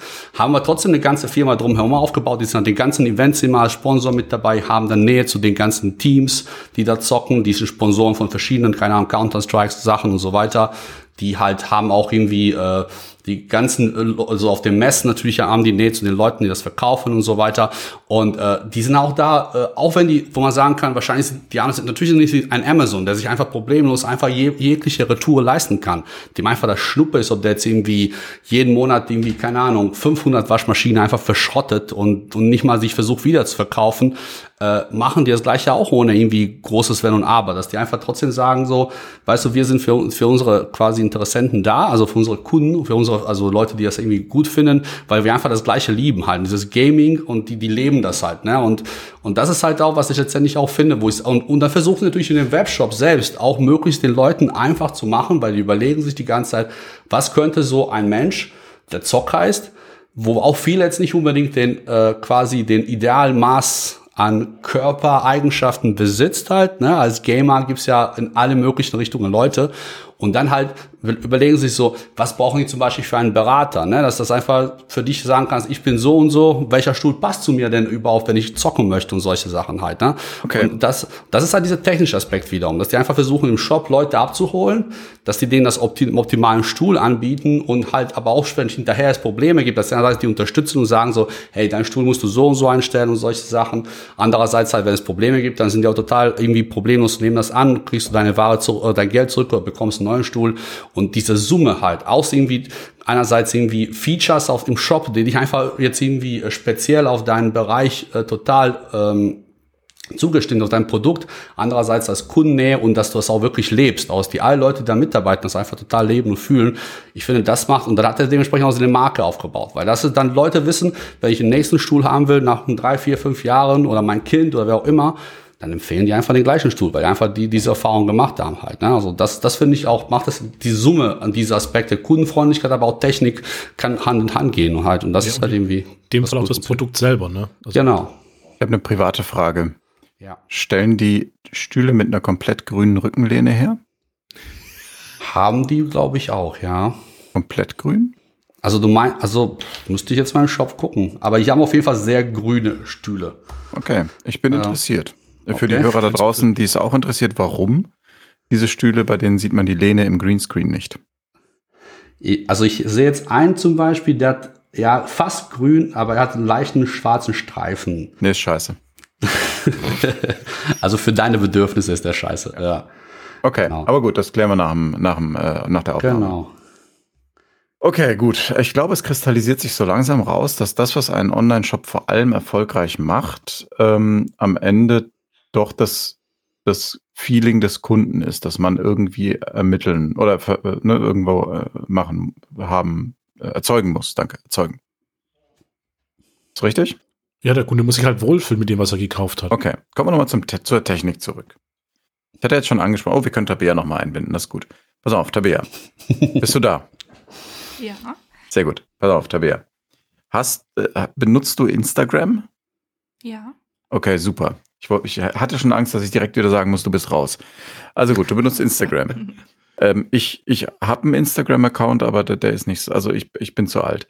Ähm, also, hast du schon mal über Instagram etwas gekauft? Nein, noch nie. Hast du schon mal die Möglichkeit dazu gehabt? Mhm, ja.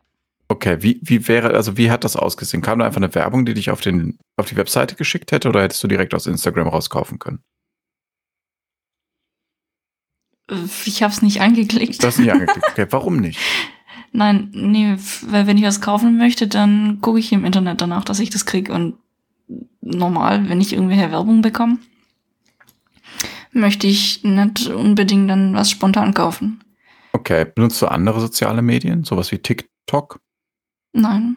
Nein, okay, vielleicht bist du auch zu alt. Ähm, ich frage mich nämlich, also Social Media ist ja gerade so ein Ding, ne? Da sagen so alle so, boah, hier, ne, du musst über Some verkaufen. Äh, so, und ich frage mich immer sicher, dass die Leute da auch mit Produkten belästigt werden wollen? Ist das was, was man für einen erfolgreichen Online-Shop braucht? Oder braucht man das nur, wenn man so den jungen Hipster, Schrägstrich Hipster, Unterstrich in MDW ansprechen möchte? Ähm, Ich ziehe mal das Mikro mal wieder zu mir. Ähm, Im Grunde ist es, glaube ich, so, es kommt drauf an. Also mir, mir ist es ja schon häufiger passiert, dass ähm, ich auf Instagram irgendwie ein total geiles Produkt gesehen habe. Hm. So beim Durchscrollen. Ach, du nutzt auch Und dann- Instagram? Ja. Ah, dann machen irgendwie viele. Ja, okay, erzähl weiter. Ähm, ja, ich habe hier gerade über die Schattenredaktion ähm, einen, einen, Kommentar reingekriegt und Es gibt eine Darauf wollte ich auch Schattenredaktion. ja, Tabea. Ich will Ähm, auch eine. ähm, Im Grunde ist es so, wenn das Produkt richtig gut ist Mhm. und mein Bedürfnis just in dem Moment, wie zum Beispiel Bartpflege, Mhm. ähm, Oder Äxte. treffen, genau, oder Äxte, genau, äh, treffen würde, dann wäre ich sehr stark dran überlegt, zu kaufen. Mhm.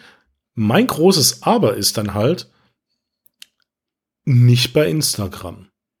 Warum nicht?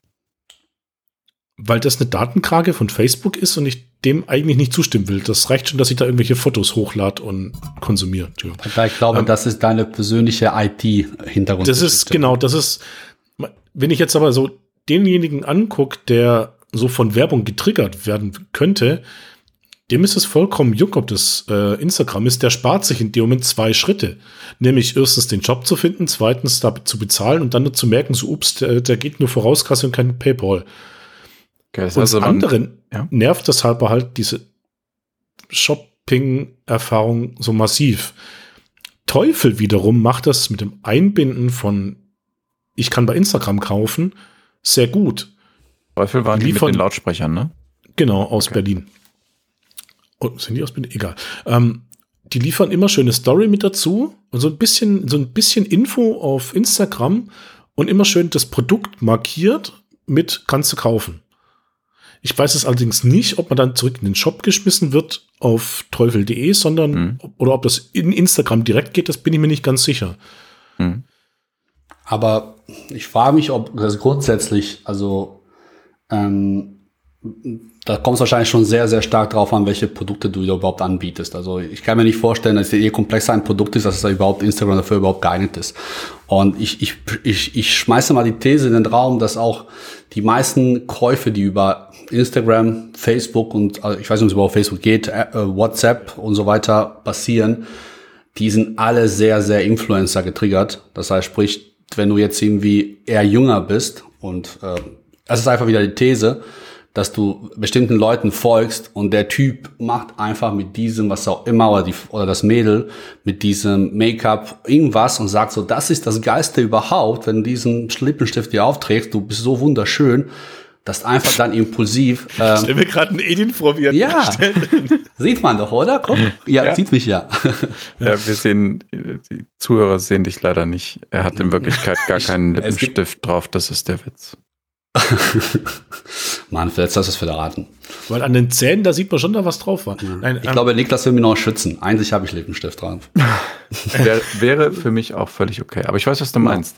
Man, es ist im Prinzip, äh, gibt keine, also man muss jetzt, wenn man äh, Krawattenhersteller in dritter Generation ist, nicht auf Instagram verkaufen. Das willst du damit sagen, außer, oder? Ähm, außer man hat jetzt Hipster-Krawatten. Ich glaube, also was ich glaube, ist folgendes. Also es ist nicht unbedingt die Hersteller, die dafür kaufen. Also die sorgen dafür, glaube ich, dass Leute, die gut sich sozusagen sozialen Medien darstellen können, äh, die das, also die guten, die Hersteller, die es schaffen, solche so Influencer irgendwie an sich zu ziehen, die halt alle irgendwie eine gewisse Halbwertszeit haben. Also mal gesprochen, irgendwie, ich denke mal, so jeder Influencer ist jetzt irgendwie nicht irgendwie auf Jahrzehnte hinaus irgendwie der Influencer. ist wahrscheinlich wechselt sich das irgendwie gefühlt alle paar Monate. Aber kennen wir damit nicht aus. Das ist auch irgendwie wieder eine, mhm. eine These von mir die, die, die, die guten Online-Shops oder die guten Firmen, die kriegen das hin, richtige Leute zu finden, die den richtigen, das Produkt richtig in die Szene setzen können und dann halt äh, letztendlich dann darüber zu verkaufen äh, und äh, aber natürlich auch passend zum Produkt, was was du jetzt wiederum sagtest halt, ne? Krawatte, ich weiß es nicht, vielleicht kann ja auch irgendwie noch ein James Bond Schauspieler, der sein Instagram Account läuft mit einer edlen Uhr äh, und einer Krawatte. Ich weiß noch nicht, ob die Leute, die im Instagram sind, unterwegs sind, also die solchen Budgets auch und da irgendwie einfach mal sowas kaufen und sich davon triggern lassen würden. Bestimmt. Aber ja, aber ich sage ja, die das gut können, die einfach passende äh, Markenträger finden, die da wiederum aber halt die, ihre eigene Geschichte gut verkaufen können als ähm, jemand, der halt authentisch und glaubwürdig und überzeugend und so weiter rüberkommen kann und, und das, das Produkt so darstellen kann, als wäre es das Produkt überhaupt und dann steht dann dieser vielleicht Button und sagt so, hey, und das ist auch vielleicht was, wo du jetzt nicht sagen musst, oh, ich muss mich informieren, welche Größe brauche ich unbedingt, ist das jetzt die oder die, passt das mir und habe ich irgendwie, oder das ist irgendwie, wie muss ich das anschließen und passt das überhaupt in meine Küche von der Größe her, was auch immer, sondern einfach, wo du einfach sagen kannst, ey, das kaufe und ich weiß, es ist ein Parfüm, ähm, also da kann ich mir sehr gut vorstellen, dass das funktioniert halt. Ne? Also das, es muss das stimmen. Und äh, ja, also so würde ich das quasi so einordnen. Aber also nicht. Man könnte sagen, Instagram dann, wenn der Kunde sich da aufhält. Also nicht Tabea. Ja. Okay. ähm. ja, wobei, also was ich jetzt auch mal sagen muss, es gab ja vor kurzem, also ich weiß gar nicht, vor kurzem in Anführungsstrichen, also schon längere Zeit her, also in, IT-Richtlinien ist es länger her, ähm, gab es ja mal einen Rittersport Online-Shop. Ähm, den gibt's inzwischen nicht mehr, Hm. weil er sich laut Twitter äh, Info von äh, Rittersport äh, nicht trägt. Aber ich habe so die Vermutung, dass es einen anderen Grund gibt, nämlich die hatten so Einhornschokolade angeboten und waren da komischerweise überhaupt nicht darauf vorbereitet, dass da die Leute drauf reingehen wie blöd. Was ist passiert? Natürlich, Höhle der Löwen Online-Shop wird da sicherlich genauso passieren. Punkt hier, zu gewissen Zeiten wird der Shop halt einfach von, ich übertreibe jetzt mal 80.000 Leuten gleichzeitig aufgerufen Hm. und dann ist der halt schlichtweg einfach nicht mehr erreichbar. Und das ist halt bei Rittersport, so wie ich das jetzt nachgelesen habe, relativ lange passiert. Also der war zu heißt- erfolgreich quasi. In zu kurzer Zeit konnte er technisch nicht liefern. Hm. Also der war technisch nicht in der Lage, war ja auch kein Shopware-Shop, ähm, äh, nicht in der Lage, ähm, die Anfrage zu befriedigen. Gut, da hängen natürlich, was nochmal auf technisch vorher eingehend, hängen viele Dinge zusammen. Die Server müssen stimmen, es muss in dir um das Konzept dahinter stimmen. Ähm, und es muss natürlich auch eine Strategie da sein, wie mit solchen Dingen umzugehen ist. Zum einen natürlich mit dem Shitstorm, der danach gefolgt ist, ähm, als auch dem Aufruf als solches. Das heißt, ich muss natürlich mir schon auch Gedanken machen, was passiert, wenn mein Shop wieder erwarten zu erfolgreich wird. Hm. Also bestes Beispiel ist beim VfB, wo ich Mitglied bin und weiß, äh, wenn es da Fußballverein, richtig? ja, ja, genau, ja, so, so ein Fußball, so, die ist, findet gerade nicht statt. Ähm, die haben ab und zu mal so komische Tickets, die sie verkaufen oder irgendwie so ganz Raritäten, die nur ganz wenige kriegen. Und die haben sich technisch darauf vorbereitet. Da gibt's dann so ein Queuing, also so, eine Warteschlange vor dem Online-Shop. Ist auch mal, muss auch mal überlegen, eine Warteschlange vor dem Online-Shop. Ist auch witzig irgendwie. Mhm. Aber um in den Shop nicht down zu kriegen. Mhm. Anderes Beispiel, Wacken. Kennt jeder dieses komische Festival mit diesen langbärtigen, langhaarigen Menschen mit komischer Musik am Sommer. Ähm, findet dieses Jahr auch nicht statt. Ähm, äh, die haben einen Online-Shop, der innerhalb von zwei Minuten 60.000 Tickets verkauft. Hm. Das ist ja, das ist krass. Aber die rechnen auch damit, das ist ja der Punkt, ne? Die wissen dann, in dem Moment passiert es. Und die sind dafür natürlich äh, infrastrukturtechnisch vorbereitet. Also, das kann natürlich auch irgendwie einem Shop, der sonst über 90 Prozent oder 95 Prozent der Zeit zehn Besucher irgendwie am Start hat und dann passiert irgendwas, wo der vielleicht nicht mal damit plant und auf einmal kommen ganz viele Leute drauf, wie zum Beispiel, wenn wir jetzt natürlich in unserem Podcast die Shops empfehlen und da tausende von Leuten das diesen Podcast hören und alle werden sich diese Links natürlich gleichzeitig anklicken, dann werden diese Shops wahrscheinlich auch irgendwie zusammenbrechen, das ist auf jeden Fall ganz klar. Ne? Aber das meine ich ja, sonst vielleicht passiert das ja weniger. Ähm, das ist natürlich die Frage der Infrastruktur und irgendwie, da gehst du wahrscheinlich brauchst du dann wirklich dann, wenn du so in dem Bereich brauchst, ja so eine Cloud-Lösung, die einfach irgendwie dynamisch schalten kann und so weiter. Naja, aber kann die Software dann da mithalten? Also ich, es ist ja nicht dann damit getan, dass ich einfach sagen kann, ich ziehe jetzt da so einen Regler nach rechts und dann sind da halt plötzlich ganz viele Server da. Nicht du, Das muss ja ja die dynamisch. Ja klar, die, also ich meine, ich denke mal, AWS kann sowas problemlos, denke ich mal, also und solche Ja, Anbieter. ja, das AWS, das kann es schon richtig, aber wie konfiguriere ich jetzt da Shopware dazu? Also wie, wie mache ich das? Also weil das ist ja, äh, äh, weiß ich nicht, also da ist kommen wir jetzt wieder zu ins Technische, Ah, aber ja. Ähm, Ja, das ist jetzt auch nicht mehr so Erfolg für den Online-Shop. Ich meine, es ist klar, wenn du, ähm, also das geht, da gibt's dann so Leute wie Scale Commerce oder sowas, die setzen dir das eben auf und dann hast, äh, musst du selber gar nicht das Hintergrundwissen haben. Ähm, aber, äh, ne, also klar, technisch äh, musst du für einen Ansturm gerüstet sein. Ja, das würde ich jetzt auch mal unter, unter Baseline setzen. Der Höhle der Löwen gibt's natürlich immer wieder. Ne? Das ist, das, ich ich mache das nur aus Spaß, wenn, wenn ich mal zufällig über Höhle der Löwen steuere, weil meine, Fernseh äh, weil meine Freundin wieder normal Fernsehen guckt. Ähm, mache ich mir Spaß draus, äh, äh, mir anhand dieses Pitches, den die liefern, mich zu fragen, sind die vorbereitet oder nicht? Und dann zu gucken, habe ich recht. Ist der Shop noch online? Aber ja, also das heißt, ähm, diese Zielgruppengeschichte ist, ist definitiv wichtig, ähm, dass man quasi weiß, wen, wen spreche ich überhaupt an und wo ist der unterwegs. Beispiel, und da kommt was, wo ich glaube, dass das für den, äh, aus technischer Sicht für den Erfolg eines Online-Shops extrem wichtig ist. Ähm, wenn ich zu Hause bin, bestelle ich bei Shops, die von Einzelhändlern betrieben werden. Wenn ich unterwegs bin, bestelle ich eigentlich ausschließlich bei Amazon. Wisst ihr warum? Könnt ihr es euch denken? Wenn du unterwegs bist, bestellst du nur bei Amazon und zu Hause bei deinen Lieblingsshops sozusagen. Weil du die Zeit nimmst, bei deinen Lieblingsshops zu bestellen und Amazon so quick and dirty ist. Hm, Nee, noch nicht mal. Weil die Mobilansicht von Amazon rockt. Na, die haben eine App, die funktioniert. Und die meisten Shops sind für mobil optimiert, in Anführungsstrichen. Das heißt, sie sehen nicht völlig kacke aus auf der Mobilseite. Aber die Mobilansicht ist nicht so, dass das Einkaufserlebnis auf mobil wirklich zugeschnitten ist bei den meisten Shops, bei denen ich normalerweise bestelle. Es gibt natürlich ganz, ganz viele Shops da draußen, die es richtig machen, aber das finde ich unheimlich wichtig, weil die meisten Leute heute sind mobil unterwegs, die bestellen vom Handy aus. Und es gibt immer noch super viele Shops, die das einfach wegignorieren. Ja, inzwischen nicht mehr so, weil wir ja alle in der Corona-Quarantäne sitzen. Ja, aber das ist Aber- ja temporär. Hoffentlich, ja. Also es ist schon richtig. Also ich krieg jedes Mal einen Rappel, wenn ich in dem Moment in der S-Bahn auf dem Weg zur Arbeit sitze und irgendwie einfach nur gucken will, was gibt's denn aktuelles. Da ist Amazon halt relativ schnell aufgerufen und vor allem, die schaffen es, dass der Shop halt wirklich funktioniert. Ja. Und da sind wir auch wieder bei unserem PWA-Thema. Also heute haben wir echt viele Themen, die wir schon mal hatten. ähm, Ja, weil alles auf den Erfolg einzahlt. Genau, das ist ja, und das ist, glaube ich, auch genau das, was wir in unseren Vorbereitungen nicht wirklich haben. Das sind die Bausteine, die das entscheidend sind. Es muss technisch stimmen, es muss vom Management stimmen, es muss von der Filiale Online-Shop stimmen und es muss halt in dem Moment einfach auch das richtige Produkt sein. Und ich als Betreiber muss meine Zielgruppe kennen. Mhm. Weil es bringt mir ja nichts, wenn ich jetzt als äh, inzwischen langbärtiger ähm, da sitz und sag so, ähm, wie sind jetzt eigentlich so die Gesichtsprodukte äh, für die Frauen mit irgendwelchen komischen Haut Hautcremes? Habe ich jetzt Expertin mehr oder weniger neben mir sitzen, die mir da mehr zu sagen könnte. Aber ähm, da kann ich von mir aus nicht wirklich einen tollen Online-Shop dafür kreieren, sondern das ist eher, wenn ich die Zielgruppe kenne. Oder es ist für mich mit äh, mehr Aufwand verbunden, wenn ich das machen will. Ja, ich denke mal, es ist also, ähm, ja, also ich glaube, kann es nicht so pauschal sein. Ich denke mal, so, so einen erfolgreichen Shop macht ja natürlich auch jemand, dass du jemanden hast, der dein Produkt auch richtig gut kennst. Aber du brauchst auch andere Leute.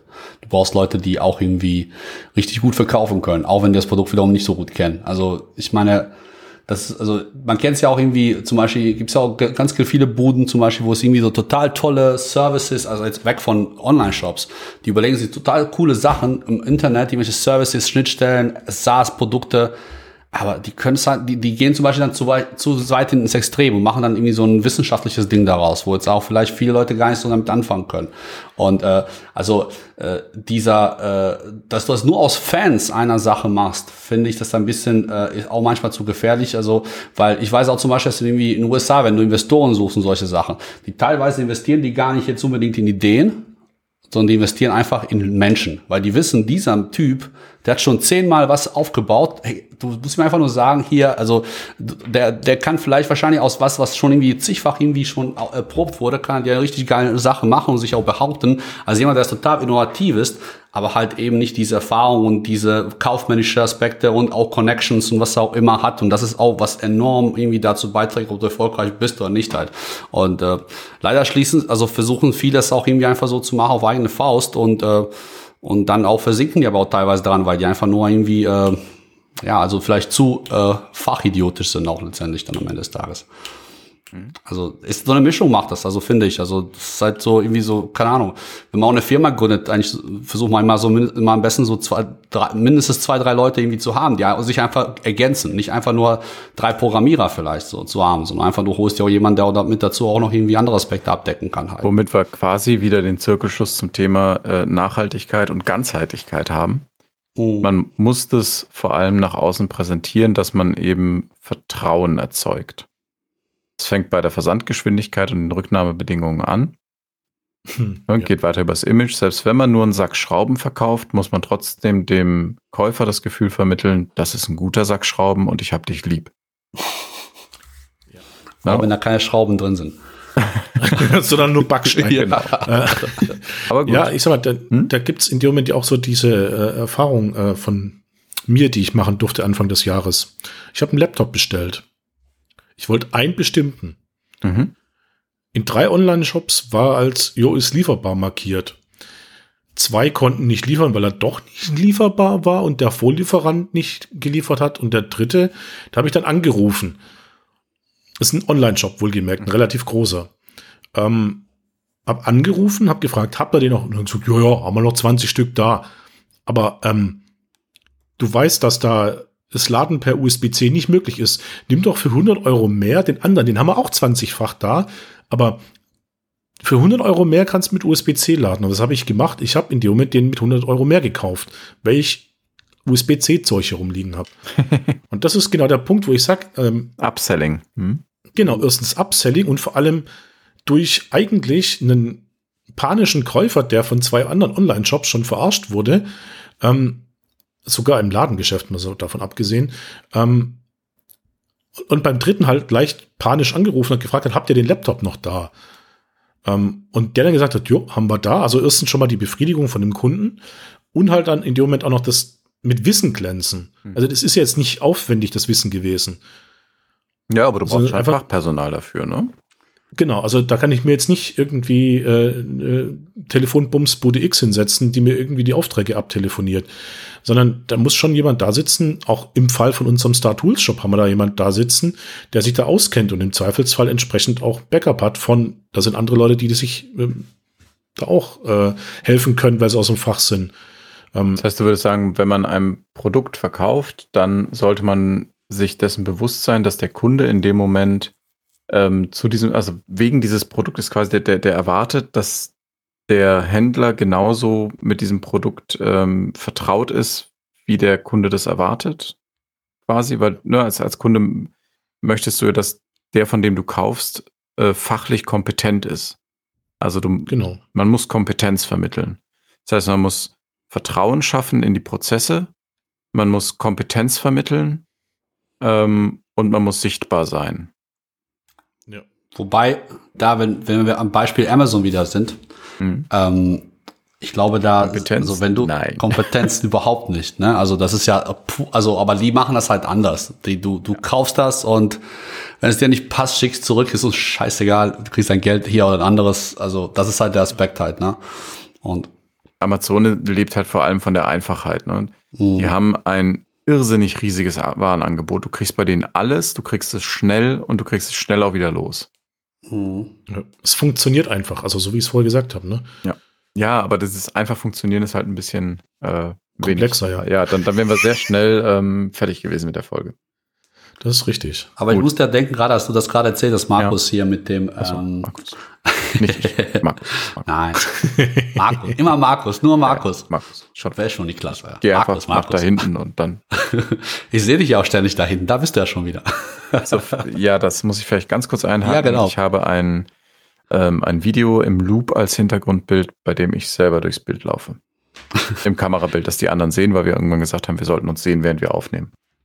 Ich wette, das funktioniert richtig gut hier, wenn du nicht einschlafen kannst und dann kannst du dann irgendwie Niklas zählen, so, weißt du, wie doch Tatsächlich quasi in, Schleife läuft. In Zoom-Meetings im Unternehmen wurde ich schon mehrfach gefragt, warum ich im Büro sitze. ja. Weil das, naja, der Trick ist, ich habe das mit der Kamera, die ich jetzt benutze, um meinen Greenscreen zu filmen und mich zu filmen, habe ich, damit habe ich auch diesen Videoloop aufgenommen. In der gleichen Perspektive und deswegen funktioniert das. jo. Ja, aber gut, Entschuldigung. Nicht für mich, du wolltest dich auf Markus beziehen. Genau, also Markus, mal lieber. Ähm, ich musste gerade dran denken, also wo du es gerade gesagt hast mit dem hier, äh, du guckst ja mit mehreren Shops und so weiter. Ich finde, das ist echt auch so diese, diese, diese Liebe auch zur Information auch irgendwie äh, wichtig.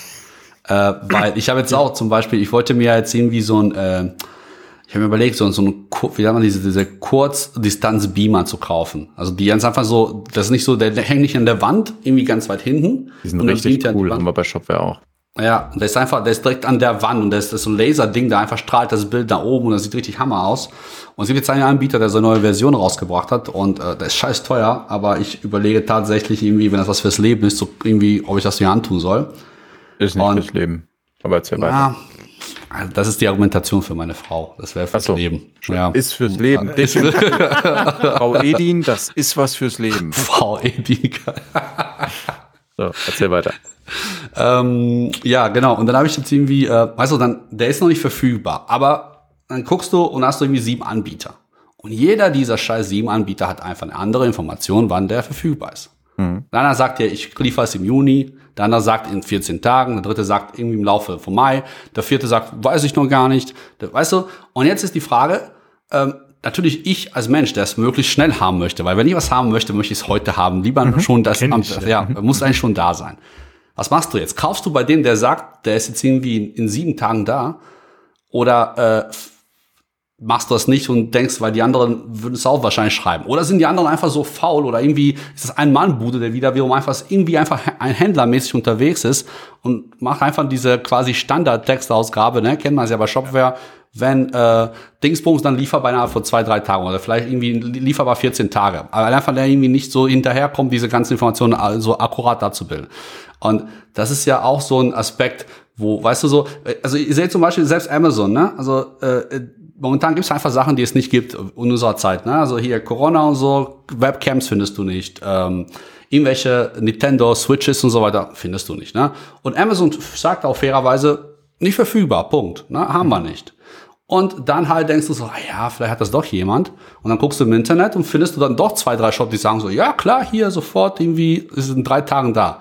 Und jetzt denkst du so, fuck, ey. Und dann, weißt du, dann ja, bestellst du das, bestellst du das nicht? Eigentlich bist du schon skeptisch. Und dann eigentlich so, dann, und dann, das ist auch so ein Aspekt, wo du dann irgendwie diese Unsicherheit bekommst, wo du sagst, so, ja, äh, bestell, also, ich will einfach dieses Gefühl haben, dass jemand, den ich da anspreche, dass der echt verdammt normal sich richtig Gedanken damit aus, also mit diesem Produkt auseinandergesetzt hat, mir richtig, richtig, richtig genaue Informationen liefert und Bescheid sagt. Das und, heißt, äh, in, in dem Fall müsste der Händler dann auf seine Seite schreiben, äh, die, wir sollen quasi noch einen Zusatztext machen. Wir wissen, das ist aktuell knapp wir haben mit dem Lieferanten gesprochen, der hat uns zugesichert, dann und dann ist es da. Und wenn das genau. dastehen würde, wäre das schon so ein händischer Enorm. Aufwand, dass du sagen würdest, Richtig. dem vertraue ich. Genau, das, weil du weißt, der hat sich jetzt genau mit diesem Produkt auseinandergesetzt. Das heißt, da wären wir dann wieder mit, mit äh, Vertrauensaufbau. Genau. Mhm. Ich würde sagen, wir sind jetzt äh, zeitlich schon relativ weit. Ähm, wir könnten eigentlich mal ein Fazit ziehen, ohne dass ich euch jetzt abwürgen will. Ähm, Edin, zieh du doch mal ein Fazit, das du dir vorher aufgeschrieben hast, weil es in den Notizen steht. Bitte. Fuck. Äh, Jetzt hätten wir wieder was zum Wegpiepsen gehabt. Okay. Soll ich einfach mal ein Fazit vorlesen? Übrigens, äh, während du das suchst, warum die Jungs hier immer darauf, ich habe ein, ein Soundboard jetzt neu und deswegen ähm, kann ich halt so lustige Stimmen machen. Und äh, deswegen, da ist auch der Piepser drauf und der Hall vom Anfang und ich bin ein absolutes Spielkind, aber ich werde euch im Podcast nicht damit zu Tode nerven, keine Sorge. Schade. Vielleicht ab und zu mal ein bisschen. Also ich bin der Meinung, dass mein Fazit nicht wirklich so zu dem passt, was wir alles heute besprochen haben. Äh, ich würde sagen, es sind einfach viele Aspekte. Das ist die technische, technische Geschichte ist schon fast eine Voraussetzung. Also das muss einfach fluppen, ob du 10 Besucher hast oder 100. Das muss einfach immer funktionieren. Das ist gegeben. Ähm, aber es ist halt dieses äh, Support-Geschichte, äh, Verständnis mit dem Produkt, dass du über das, also zumindest Leute hast in deinem Unternehmen, äh, die sich auch damit auseinander kennen, dass das auch nach außen ausstrahlst. Es ist die Liebe zu einem Teil, es ist die Geschichte, die dahinter steckt. Es ist aber auch deine, nach innen gesehen, auch dein, dein Netzwerk, deine, deine Lieferanten, dein, deine Preisstruktur, Erschaffung. Also all das muss irgendwo passen und, äh, und diese Nachhaltigkeit, was wir auch immer wieder erwähnt haben, die muss gegeben sein und zwar in mehreren Hinsichten. Ne? Also nachhaltig gegenüber äh, dass du, äh, was haben wir da alles über gesagt? Also ich weiß gar nicht mehr, wo, wo, welchen Zusammenhängen alles wir schon Nachhaltigkeit gesprochen haben. Gesunder Aber, Handel kann man das vielleicht zusammen. Genau, du musst einen genau. gesunden Handel haben. Richtig, genau. Damit dein Online-Shop funktioniert. Genau, dass du auch irgendwie auch deine Kunden lieben. Richtig, dass du da bist, wo die Kunden sind, also dass du die auch irgendwie äh, abholen kannst, da wo die sie unterwegs sind, und auch mit passenden Produkten auch wiederum dazu. Ähm, ja, also es ist, äh, es gibt keine äh, so eine Formel. Also ich glaube, du hast es ja mal Niklas gesagt, wo wir uns mal irgendwie im Vorfeld zu der Geschichte unterhalten haben. Ähm, wenn jemand halt irgendwie ähm, etwas macht und erfolgreich ist, heißt das nicht, dass dann anderer kommt und genau das gleiche macht und genauso erfolgreich ist. Genau, das war ein Survivorship Bias. Richtig, genau. Und das ist halt, also deswegen sage ich, es gibt keine allgemeine Formel, dass wenn du diese zehn Schritte machst, das fluppt es, sondern einfach, dass du, äh, jeder muss seinen eigenen, also seinen oder ihren eigenen Weg gehen aber halt dann auch irgendwie sich auf viele Sachen Gedanken machen, aber auch irgendwie das ja können, auch letztendlich eine Erfahrung haben und die sammeln. Also ich, ich will nicht damit sagen, jemand, der noch nie einen Shop gemacht hat, soll nie einen Shop machen, weil das wäre ja auch Käse. Man muss ja irgendwie schon vielleicht damit anfangen, aber äh, man soll eigentlich schon das so wirklich mit gewisser Leidenschaft machen und dann, wenn man auf die Schnauze fällt, soll man nochmal probieren. Aber ja, und aber dabei was lernen.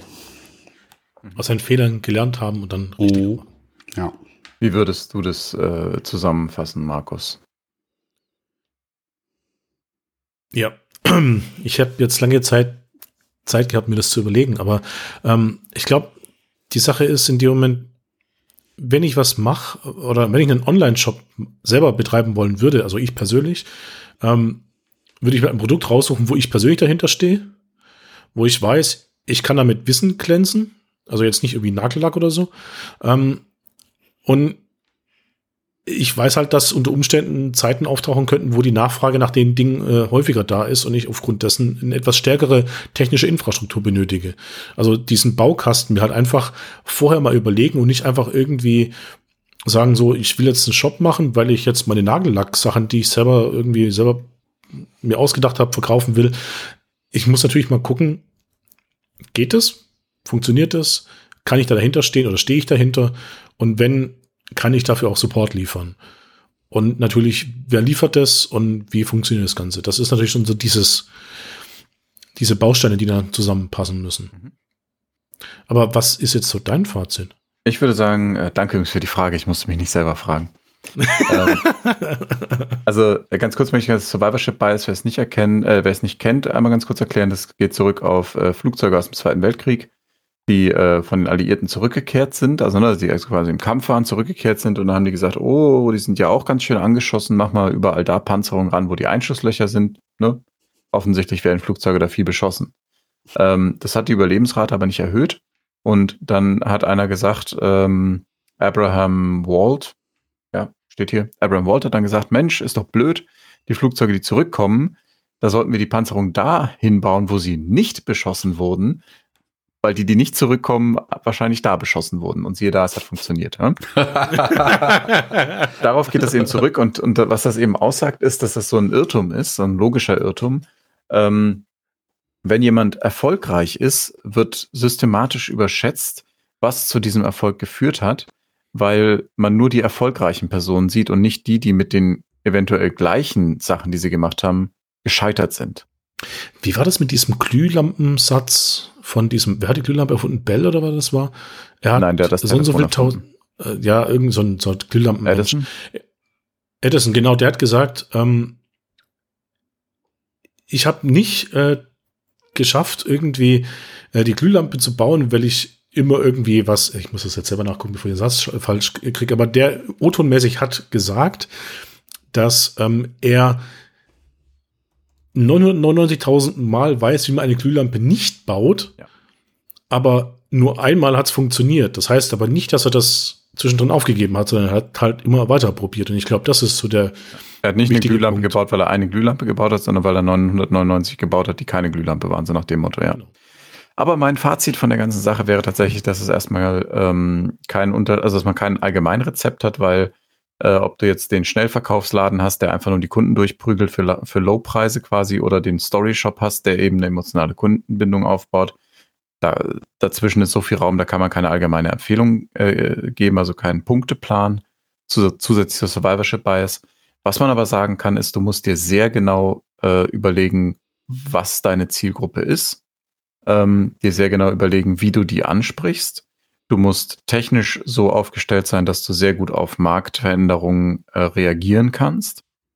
Ähm, du brauchst einen gesunden Handel dahinter mit einem entsprechend ausgerichteten Fachpersonal. Und wenn du das selber bist, weil du zufällig der Dude bist, der das Zeug hat, liebt, siehe die Stühle von Edin. Ähm, das ist so das, was deinen Online-Shop am Ende erfolgreich macht. Das ist bestimmt ein bisschen antiklimaktisch, weil vielleicht der eine oder andere Zuhörer einen Zehn-Punkte-Plan erwartet hat. Ähm, aber es ist ehrlich. Ja. Ähm, man sollte menschlich sein bei seinem Online-Shop, das heißt, den Leuten das Gefühl geben, dass sie dem Betreiber hinter dem Online-Shop vertrauen können. Das heißt, man sollte sich zu einem gewissen Teil zeigen in seinem Online-Shop und dann wird das auch was. Das ist so mein Fazit aus dem Besprochenen.